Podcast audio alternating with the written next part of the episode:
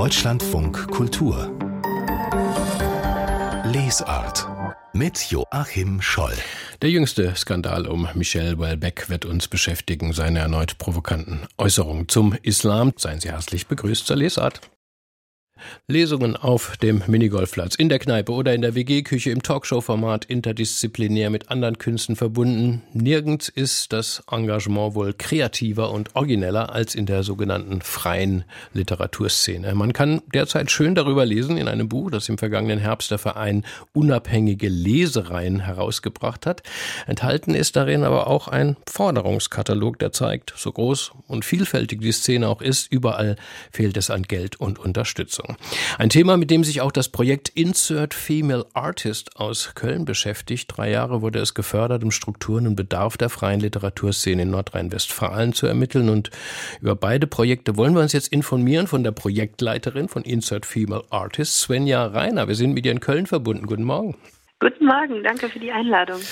Gern geschehen. Und ebenfalls verbunden sind wir mit Hartmut H. Hombrecher in Göttingen. Er gehört zum Vorstand der unabhängigen Lesereien. Hallo, willkommen im Deutschlandfunk Kultur, Herr Hombrecher. Schönen guten Morgen. Was verbirgt sich denn hinter Ihrem Verein Unabhängige Lesereien?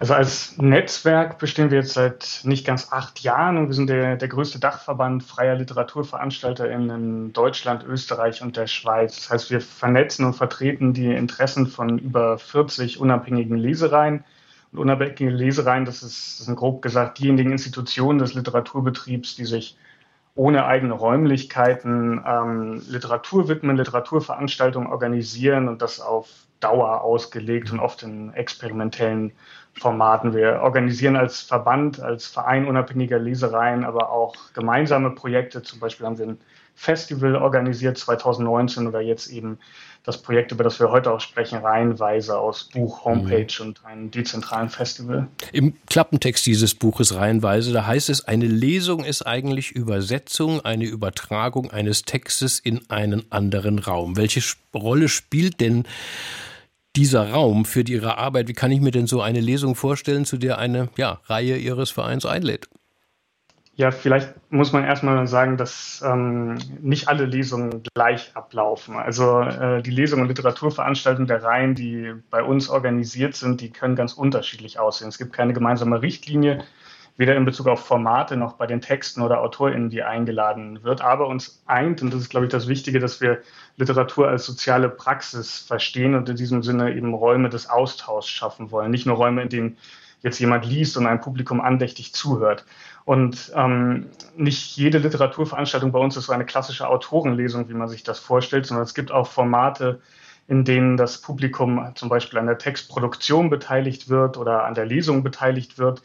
Und das hat natürlich dann auch viel damit zu tun, wie man die ganz konkreten Räume äh, gestaltet. Also so Fragen wie, ähm, gibt es eine Bühne oder nicht? Wie groß ist die Distanz zwischen Autorin und Publikum? Aber auch erstmal, was ist das überhaupt für ein Raum? Sie haben das auch in der Anmoderation ja gesagt. Wir lesen zum Beispiel ähm, in Stammkneipen ähm, oder es werden Lesungen auf Minigolfplätzen veranstaltet.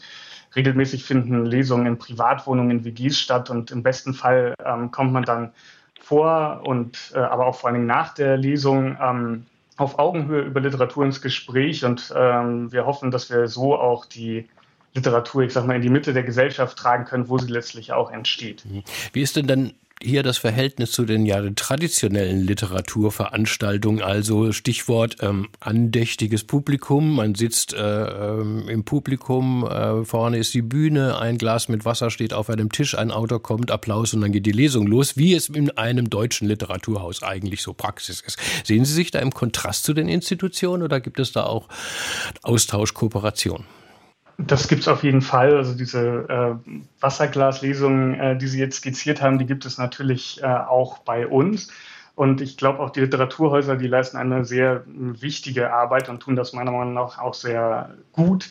Ähm, man muss ja jetzt auch nur 20, 30 Jahre zurückschauen, dann waren die Literaturhäuser selbst noch Teil der freien Szene und oft ist die Verbindung bis heute auch geblieben an vielen Orten. Und ich glaube, es ist bloß nicht selbstverständlich, dass jemand ohne Bezug zur Gegenwartsliteratur einfach so ins Literaturhaus geht. Das wird auch in vielen Häusern äh, reflektiert. Aber es ist nun mal meistens so, dass äh, jemand eher ins Literaturhaus geht, wenn er sowieso gerne und viel liest. Und wenn wir an anderen Orten, in anderen Räumen veranstalten, dann tun wir das nicht in Konkurrenz Literaturhäusern, sondern eher als eine äh, Ergänzung zum bestehenden, ähm, zum vielleicht etablierteren, auch in der Hoffnung, dass wir vielleicht mal jemanden erreichen, der sonst eigentlich nicht zu einer Lesung gekommen ist, sondern nur ein Bier in der Kneipe trinken wollte und dann aber doch Literatur begegnet und dann vielleicht was Neues für sich mhm. entdeckt. Svenja Reiner, zusammen mit ihrer Kollegin Son Lewandowski machen Sie den Podcast Temporär und prekär im Rahmen Ihres Forschungsprojekts. Ähm, bei dem Titel Temporär und prekär denkt man ja gleich, steht so schlimm um die Szene, wie dieser Titel vermuten lässt? naja, dafür muss man den Titel vielleicht auch erstmal interpretieren. Also temporär steht bei uns für temporär gefördert, also nur für einen gewissen Zeitraum, projektweise, basierend dann auf dem Förderantrag, den wir dann in der freien Szene bei Kommune, Land, Bund oder vielleicht auch Stiftung oder ähnlichen finanziell stellen. Und prekär bedeutet also, beschreibt eine Form der Arbeit.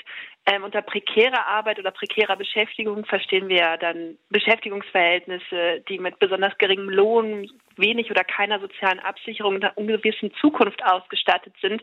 Und ich würde sagen, beide ähm, beide Beschreibungen passen sehr gut für die freie Szene. Also da wird in der Projektorganisation oder in der Projektleitung auch seltenst ein Stundenlohn von mehr als 12 Euro gezahlt, einfach weil die Summe, die man dann beantragen würde, zu hoch wäre, als dass die öffentlichen Töpfe sie mit ihrer aktuellen Ausstattung stemmen könnten. Deswegen würde ich sagen, ja, der Titel passt für die freie Literaturszene. Mhm. Ich glaube, der Titel passt aber auch für die freien Szene äh, in den unterschiedlichsten Künsten in Deutschland. Freie Szene bedeutet ja immer dann Akteurinnen, die nicht mit festen Stellen in Institutionen beschäftigt sind, sondern die freiberuflich mhm. arbeiten.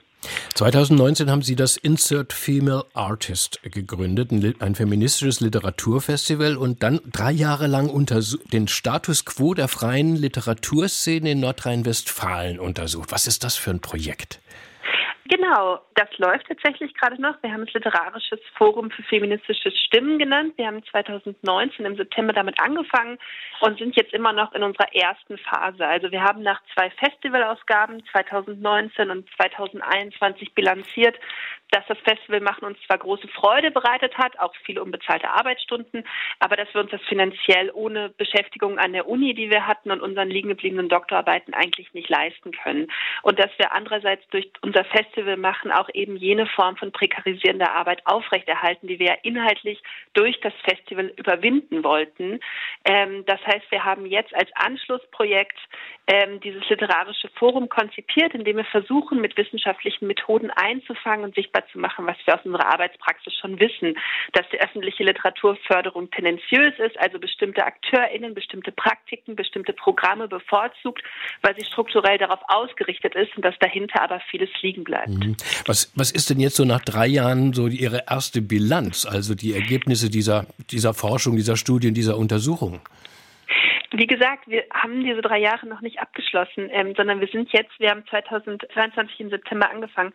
Das heißt, wir sind immer noch in unserer ersten Phase. Was wir allerdings jetzt schon aus Forschungsberichten wissen und was uns aktuell noch immer berichten, ist, dass die klassische Wasserglaslesung, dafür sind die Fördertöpfe ausgestattet. Das kann man gut beantragen. Interdisziplinäre Arbeiten, hybride oder digitale Veranstaltungsformate, da gibt es kein Wissen, da gibt es kaum Fördertöpfe. Wir wissen, dass Kunsthochschulen, wie übrigens viele Formen der weiterführenden Bildungseinrichtungen, grundsätzlich ein Klassismusproblem haben, dass Studierende tendenziell weiß sind aus der Mittel- oder Oberschicht, dass die Eltern studiert haben. Wir wissen, dass es ein Gender Pay Gap und ein Gender Show Gap gibt bei Literaturveranstaltungen, bei Verlagsprogrammen und im Fernsehen. Und wir wissen auch, dass Preise, Residenzen und Stipendien nicht immer die Besten auszeichnen und fördern, weil es gar keine Möglichkeit gibt, diese Kategorie objektiv zu bestimmen. Das heißt, Aktuell werden Personen mit Preisen und Fördermitteln versehen, die besonders gut in diesem Fördersystem funktionieren. Und das wollen wir über drei Jahre verändern. Svenja Reinhardt vom Insert Female Artist. wir sind auch in Kontakt mit Herrn Hombrecher von, von den unabhängigen äh, ähm, Lesereien. An Sie beide, äh, mir ist aufgefallen, dass so in Ihren beiden äh, Feldern auch so Berufsbezeichnungen fallen, die man so noch nicht gehört hat, so zum Beispiel wie freie Literaturkuration. Was, was ist das, Herr Hombrecher? Ja, das ist äh, das Freie sozusagen, hat Svenja Reiner ja gerade schon äh, beschrieben, dass äh, unabhängig äh, von festangestellten äh, Verträgen in Institutionen, und ich glaube, das ist auch noch ein relativ äh, junges äh, Feld in der Form, wie wir das jetzt erleben. Meistens sind das sehr engagierte Menschen mit Passion für Literatur, äh, die ohne oder eben neben ihrer Festanstellung freiberufliche Literaturveranstaltungen kuratieren, organisieren. Das heißt, sie wählen aus, wer für bestimmte Veranstaltungsformate eingeladen werden könnte. Die überlegen sich neue äh, Formate, beantragen Mittel bei Stiftungen, äh, was insbesondere für experimentelle Formate nicht äh, immer einfach ist und organisieren auch das Ganze drumherum, also die Räume, die Unterkunft, die Betreuung, vielleicht moderieren sie auch noch. Es ist also ein sehr vielfältiges Tätigkeitsfeld. Mhm. Wie sieht denn überhaupt, äh, Frau Reiner, hier der Zuspruch von der Publikumsseite aus und auch den Autor, Autorinnen? Ähm, erreichen Sie viele äh, sozusagen Künstlerinnen mit ihrer Arbeit? Die kommen sozusagen genauso gerne zu Ihnen wie zu den traditionellen Institutionen? Ja nein. Also unsere beiden Festivalausgaben hatten auf jeden Fall guten Zuspruch. Wir versuchen jetzt natürlich die Name Economy zu verbreiten, denn in Köln gibt es ja schon ein Flaggschiff, die Lit Cologne, die haben literally als Schiff, die die großen Namen an, anziehen ähm, und einladen. Und wir versuchen mit dem Festival eher oder haben versucht, eher Gesprächssituationen zu schaffen mit KünstlerInnen, mit unterschiedlichen, aus unterschiedlichen Disziplinen, auch aus der Literatur und mit dem Publikum und gemeinsam über Fragestellungen nachzudenken, die wir uns gegeben haben, die halt den Literatur Literaturbetrieb betreffen. Das sind jetzt keine riesigen Publikumsveranstaltungen. Wir hatten so im Schnitt 30 bis 60 Personen und kein Boot voll, aber das war halt auch nicht der Plan.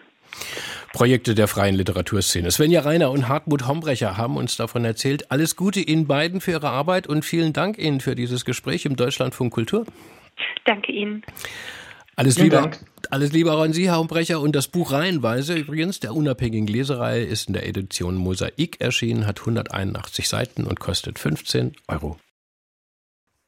Dies ist eine Stimme aus Frankreich. Et j'aurais souhaité que des hommes de ce niveau-là, que ce soit Michel Onfray ou euh, Michel Houellebecq, qui s'élèvent contre ces terroristes, mais qu'ils amalgament le terrorisme à l'islam, je trouve ça inacceptable. Das hat Shems Eddin Hafiz gesagt, der Rektor der Großischen Moschee von Paris. Und er wirft dem Schriftsteller Michel Welbeck Aufstachelung zum Hass vor. Mit dessen jüngster Gleichsetzung von Terrorismus und Muslimen in Frankreich. Shems Eddin Hafiz hat jetzt Strafanzeige erstattet. Hintergrund ist ein Interview, das Welbeck mit dem rechtskonservativen Philosophen Michel Onfray geführt hat.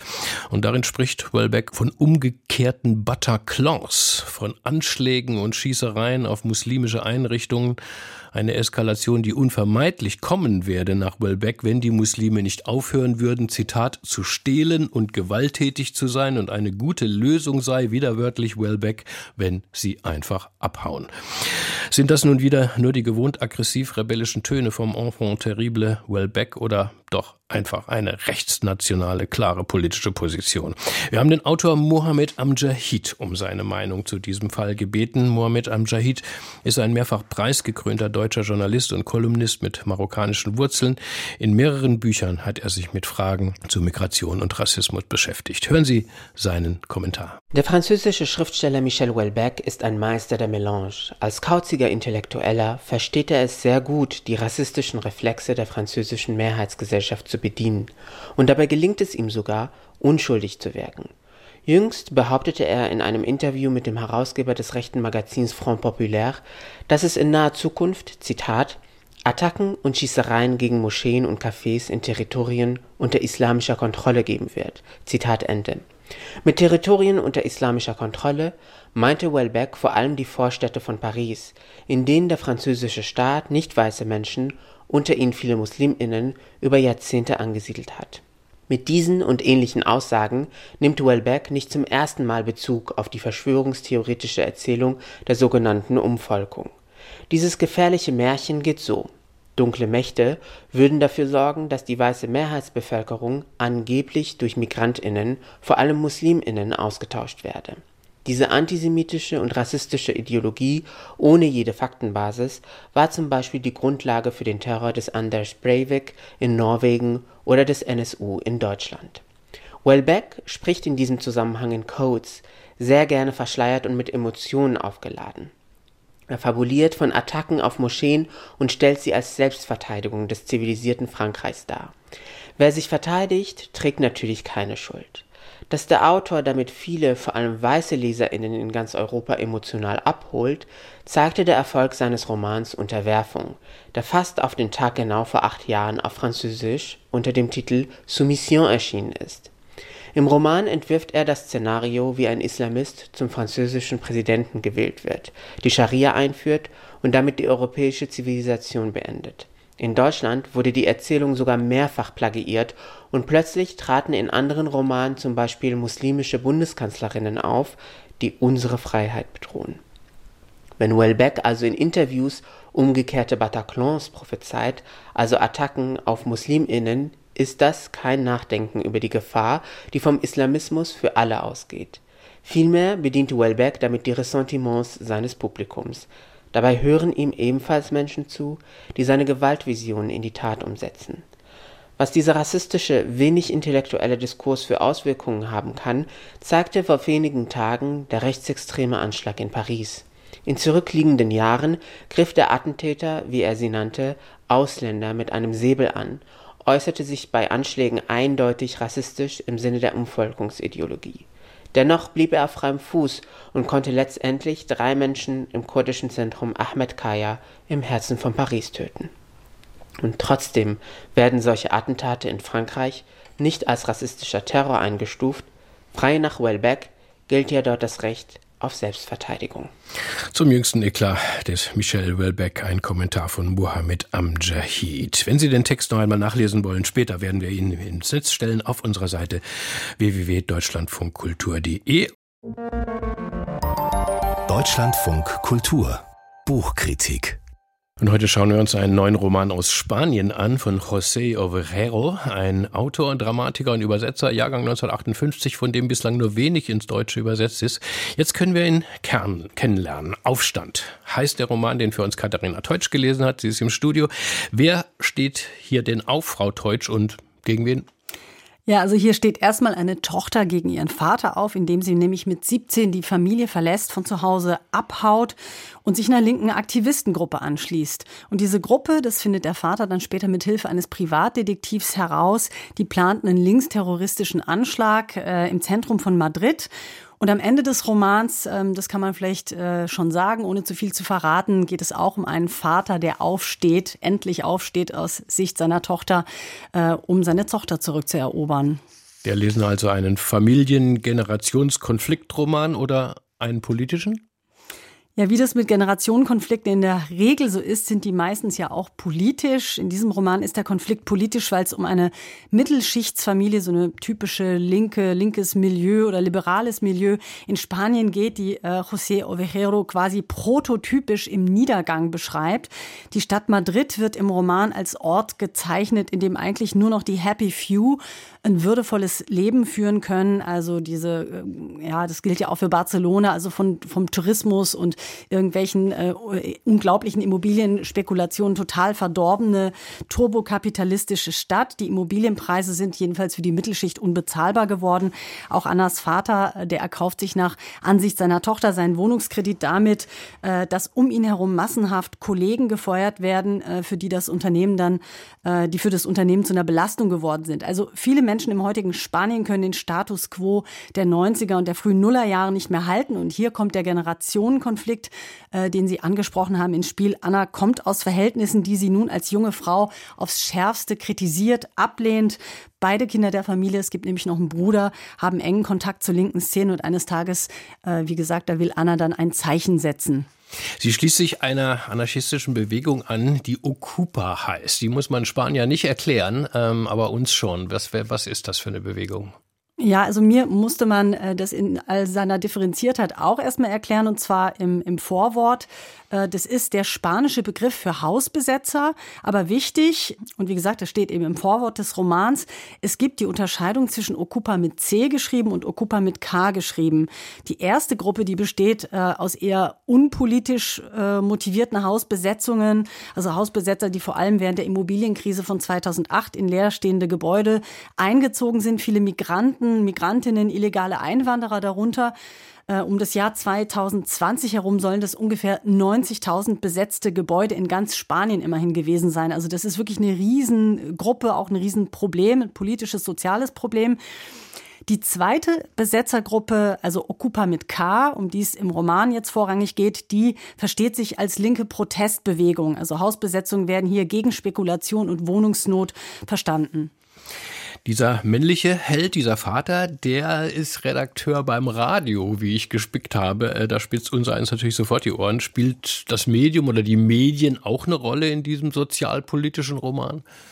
Äh, José Ovejero, der war ja zu Gast bei der Langen Nacht der spanischen Literatur hier bei uns im Deutschlandfunk.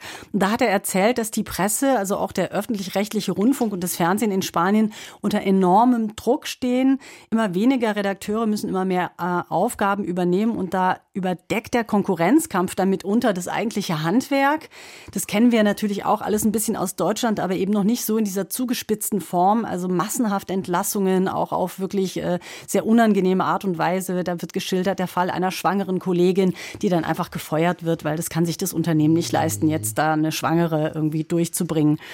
Und hinzu kommt, dass die Presse in Spanien mittlerweile nicht mehr den Rückhalt in der Bevölkerung hat, den sie auch schon mal hatte. Die Spanier haben es mit extrem hoher Jugendarbeitslosigkeit, also wirklich im äh, 20er-Bereich zu tun, also 25 Prozent oder sowas. Die aktuelle Zahl weiß ich gerade nicht äh, mit Lohndumping, mit Wohnungsengpässen, das Radio, bei dem der Eitor, so heißt der Vater im Roman, arbeitet, dieser Hort der Aufklärung, wenn man so will, der ist im Roman zumindest längst ein Ort des angezählten linken Establishments geworden.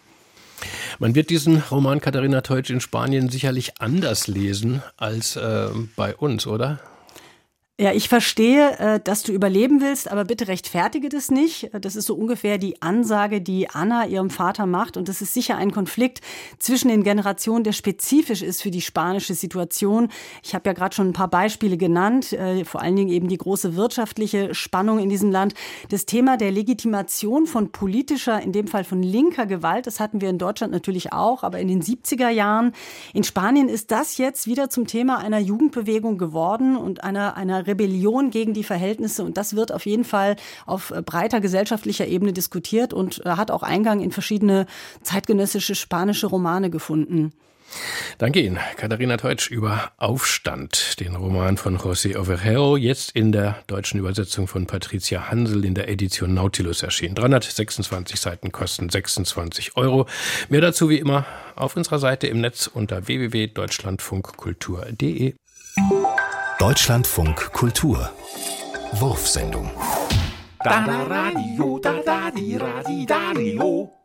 es besteht eine Unwetterwarnung vor Menschen mit dadaistischen Störungen und Wutausbrüchen. Das dachen die da? Das zum Teufel doll das alles. Verhalten Sie sich ruhig und. Da halten die dich durch, du. Widersprechen Sie nicht.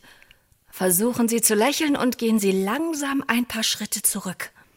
Was Sie auch machen, es wird alles verkehrt sein. Das ist doch unglaublich.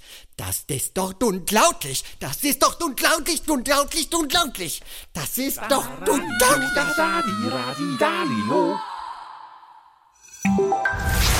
Du kannst viele schöne Sachen sagen, ne? Du könntest zum Beispiel was über meine elegante weiße Krawatte sagen am Anfang. Ja, fang einfach außen an bei meinem Aussehen. Meine Augen, meine Nase, mein Gesicht, wie schön das alles ist. Zum Beispiel. Du kannst auch sagen, wie gut mir dieser braune Ledermantel hier steht. Vielleicht gefällt dir ja mein Geschmack. Fang halt einfach irgendwo an. Oder sag einfach, was du fühlst, wenn du mich siehst. Wie ich aussehe, wie wenn ich schlafe, zum Beispiel. Oder sag, wie schön es ist, wenn die Sonne durchs Fenster aufs Bett fällt und einen kleinen Fleck auf meiner Haut erwärmt und du diese Stelle am liebsten stundenlang küssen möchtest. Sag einfach irgendwas. Und auch im neuen Jahr freuen wir uns hier in der Lesart wieder auf Empfehlungen unserer Freundinnen und Freunde aus dem bundesweiten Buchhandel. Sie geben uns ihre Büchertipps und heute telefonieren wir nach Filderstadt in Baden-Württemberg, wo Ulrich Straub seinen bunten Bücherladen betreibt. Guten Tag, Herr Straub, frohes Neues noch. Gleichfalls ein gutes Neues und ich freue mich. Legen wir los mit einem preisgekrönten Buch aus Frankreich, das Sie ausgewählt haben von Nega Javadi, eine Autorin mit iranischen Wurzeln. Die Arena heißt ihr jüngster Roman auf Deutsch. Er soll sich, habe ich in der Kritik gelesen, wie Victor Hugo 2.0 lesen. Ist der Eindruck richtig? Worum geht's, Herr Straub? Ich denke, so verkehrt ist der Eindruck nicht. Also es spielt in einem Einwandererviertel in Paris. Hauptfigur ist erstmal Benjamin Grossmann. Er ist äh, aufgestiegen aus diesem Viertel, Leiter eines Streamingdienstes und er verliert sein Handy. Beziehungsweise er denkt, ein junger Mann, der ihn ein bisschen eingerempelt hat, hat ihm geklaut. Er rennt ihm nach, kommt mit ihm in Kontakt, stößt ihn ein bisschen, der schlägt seinen Kopf an, steht aber wieder auf, sie murren ein bisschen, geht auseinander. Am nächsten Morgen ist dieser junge Mann tot. Jetzt sucht er einerseits verzweifelt sein Handy und andererseits fragt er sich, war ich das und wie kann ich das vertuschen? Und dann kommt äh, eine Polizeistreife vorbei, eine junge türkischstämmige Polizistin stößt diesen jungen Mann, der tot ist, ein bisschen fester mit dem Fuß an, wird dabei gefilmt. Das Video geht ins Internet und diese ganze Geschichte explodiert in 0, nix. Also ungeheuer spannend, vielfältig, so dieses, diese, dieses Viertel mit seinen, mit seinen äh, Menschen, die da leben und überleben, das wird richtig lebendig. Darauf bekommt man schon Lust zum Lesen, wie Sie es erzählen, Herr Straub. Die Arena von Nega Jawar, die jetzt in deutscher Übersetzung im CH Beck Verlag erschien. Ja. Preisgekrönt war dieser Roman und wir bleiben in Frankreich und werden noch prominenter mit einem Prix Goncourt Preisträger vom vergangenen Jahr. Die 2021, pardon, hat ihn Mohamed Mbougar Sarr erhalten, ein Autor, der im Senegal geboren wurde und jetzt ja ein richtiger französischer Literaturstar geworden ist. Und jetzt endlich ist dieses ausgezeichnete Buch übersetzt bei uns erschienen, Die geheimste Erinnerung der Menschen. Wovon, Herr Straub, wird hier erzählt? Tja, so einfach kann man das gar nicht darstellen. Es ist einerseits die Suche nach einem verschollenen Buch, da habe ich schon ein bisschen geseufzt, als das so angefangen hat. Dann aber ist es einerseits eine Reise in die, äh, in die afrikanische Mystik. Es ist eine, eine Auseinandersetzung mit dem Kolonialismus. Es ist die Suche nach diesem verschollenen Buch und seinem Autor. Es hat dermaßen viele Wolten und Wendungen, das Buch, dass man sie einfach gar nicht in einem Satz zusammenfassen kann. Ich kann nur sagen, das Buch hat mich so in den Bann gezogen. Ich habe es in einem Rutsch durchgelesen. Das war unglaublich gut gemacht, spannend, vielfältig. Also richtig tolles Buch. In einem Rutsch, das ist immer die beste Empfehlung, ne? wenn man einfach nicht aufhören kann zu lesen.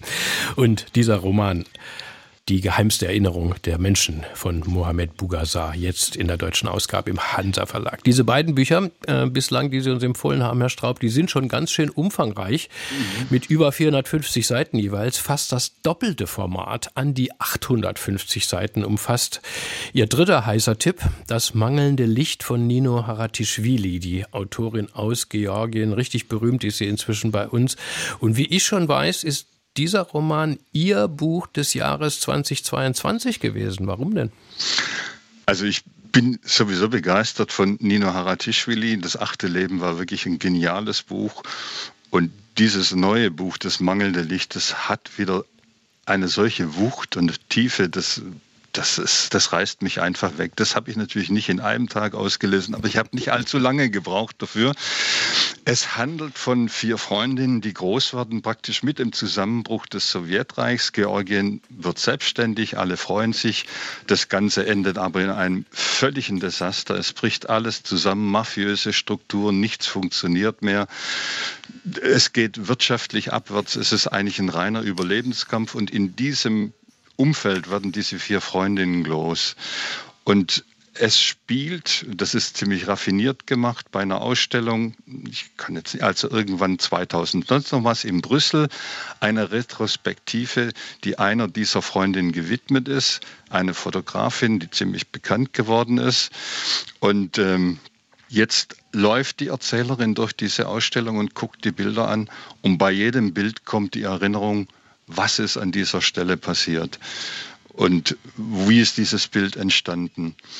Das ist einerseits faszinierend von der Beziehung von den Figuren untereinander und auf der anderen Seite dieses Überleben in einem ja, nicht mehr vorhandenen Staat, wie das möglich ist oder auch nicht möglich ist, das beschreibt sie so großartig.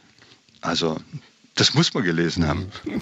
Und in der Frankfurter Verlagsanstalt ist das mangelnde Licht von Nina Haratischvili veröffentlicht. Und auch diese Lektüre legt uns Ulrich Straub ans Herz vom bunten Bücherladen in Filderstadt. Besten Dank Ihnen, Herr Straub. Alles Gute und auf bald hoffentlich. Ja, danke schön. Tschüss. Tschüss. Deutschlandfunk Kultur. Das Buch meines Lebens. Mein Name ist Susanne Lange. Ich übersetze aus dem Spanischen. Es ist vielleicht nicht verwunderlich, dass das Buch meines Lebens eigentlich auch ein spanisches Buch ist, das mich sogar wirklich von Anfang an eigentlich begleitet hat. Und zwar ist es äh, der Don Quixote von Cervantes. Er hat mich begleitet, als ich die Neuübersetzung davon gemacht habe. Sechs Jahre lang durfte ich da mit dem Ritter von der traurigen Gestalt und seinem knappen Sancho Panza mehr oder weniger verbringen. Also diese beiden sind sechs Jahre neben mir hergeritten und ich hatte das Gefühl, dass eigentlich die Gespräche zwischen den beiden alles enthalten, was so wichtig ist auf der Welt. Von Anfang an hat es mich eigentlich begleitet, weil ich, als ich mal alte Fotos gesehen habe, als ich ein Baby war, dann sehe ich, dass äh, mich vor einem Weihnachtsbaum meine Mutter auf dem Arm hält und hinten an der Wand ist dieses Picasso-Bild von Don Quixote und Sancho Panza. Dann habe ich gedacht, das ist mir buchstäblich in die Wiege gelegt worden, den Don Quixote einmal zu übersetzen. Und das war also wirklich ein absolutes Privileg, weil dieser Roman zeigt eigentlich, wie zwei Personen aus völlig unterschiedlichen unterschiedlichen Gesellschaftsschichten und auch mit unterschiedlichem Hintergrund zueinander finden, eigentlich über die Fantasie und über das, wie sie sich die Welt vorstellen. Ich finde das eine Konstellation, die absolut modern ist. Es ist ein Roman, den kann man wirklich durch alle Zeiten hinweg lesen. Und er ist nicht nur dadurch modern, sondern auch durch seine Konstruktion, weil ja die Figuren zum Beispiel im zweiten Teil den ersten Teil schon gelesen haben und auf Don Quixote stoßen als eine Romanfigur und er sich plötzlich in einem Universum befindet, in dem alle von ihm wissen, weil sie über ihn gelesen haben. Ungeheuer spannend und sprachlich witzig, dieser Sprachwitz. Das war das, was mich eigentlich auch am meisten als Übersetzerin interessiert hat daran. Und ich glaube, ich muss schon sagen, das ist das Buch meines Lebens.